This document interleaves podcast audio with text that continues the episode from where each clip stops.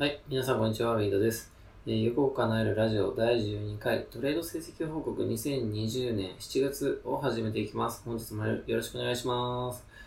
えーいつも通りゆるくやっていくんですけど、あの、今日はですね、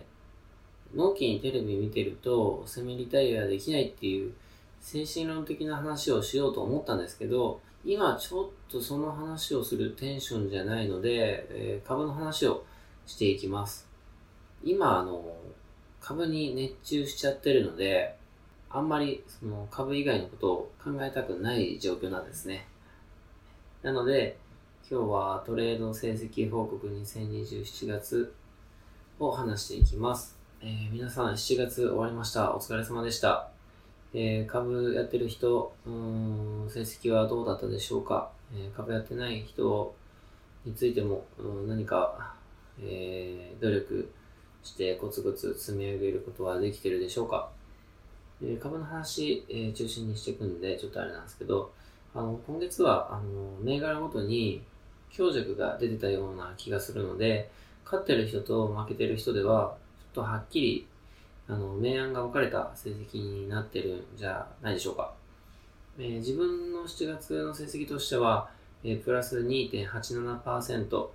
で、年初来パフォーマンスとしては、プラス38.46%になりました。まあ、あの、ぼ、ぼちぼちかなっていう状況ですね。で、今月はですね、結構細かい取引をいろいろやってて、あの、ショートポジションが結構大きな利益貢献してくれて、えーそういった成績になりました。それ以外のトレードで言うと、まあ、日経平均に採用された JPX を何度も取引してて、あの、採用前からね、あの、取引してたんですけど、まあ、あの、結局、マイナス計上してます。あの、下手くそですね、っていうことで、まあ、あの、他のイベントトレーダーの方の養分になった 状況ですね。で、まあ他の取引で言うと、まあいろいろやったんであれなんですけど、えっ、と、7月の下旬に、まあ4連休があったんですね。で、4連休、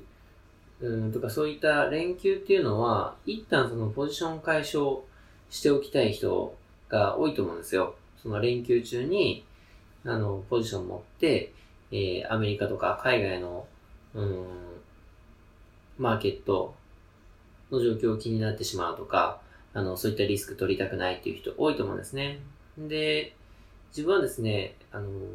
その連休明けに、まあこういった主体がある銘柄買ってくるなっていうのをちょっと予測できたところがあったので、その銘柄を、あの、結構なポジション、ちょっとし、あの、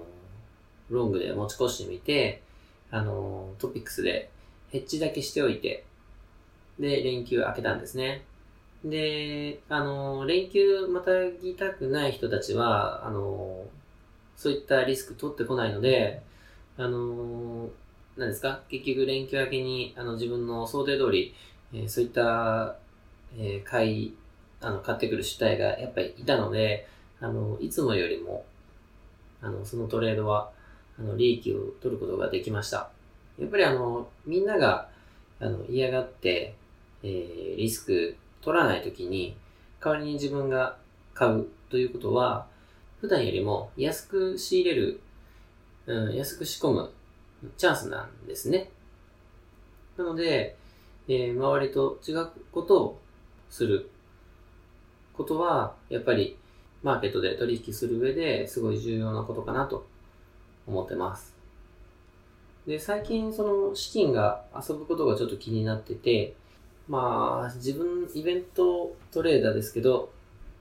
コロナショックで、ちょっとイベント少、いつもより少ないかなって思ってて、あの、ちょっとお金遊んじゃってるので、あの、もったいないんで、えー昔戦略作ったけど、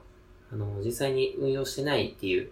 戦略たちを再びちょっと稼働させるべくですね、あの、もう一回、あの、直近数年のデータとか集めて、実際に、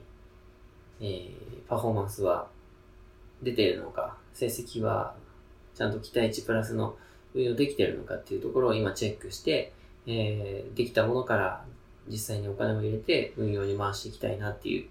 そういったことを最近やってます。ちょっとまたあの、かなりコロナ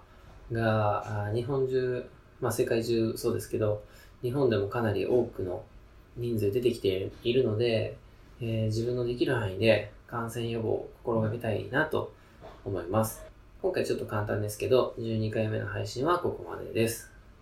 こんな感じで欲を叶えるラジオっていうのを YouTube と Podcast で流してます。欲を叶えるブログっていうのも書いてるので、よかったら見てください。Twitter もそんなに更新してないですけど、やってるので、よかったらフォローしてください。以上です。また次回お会いしましょう。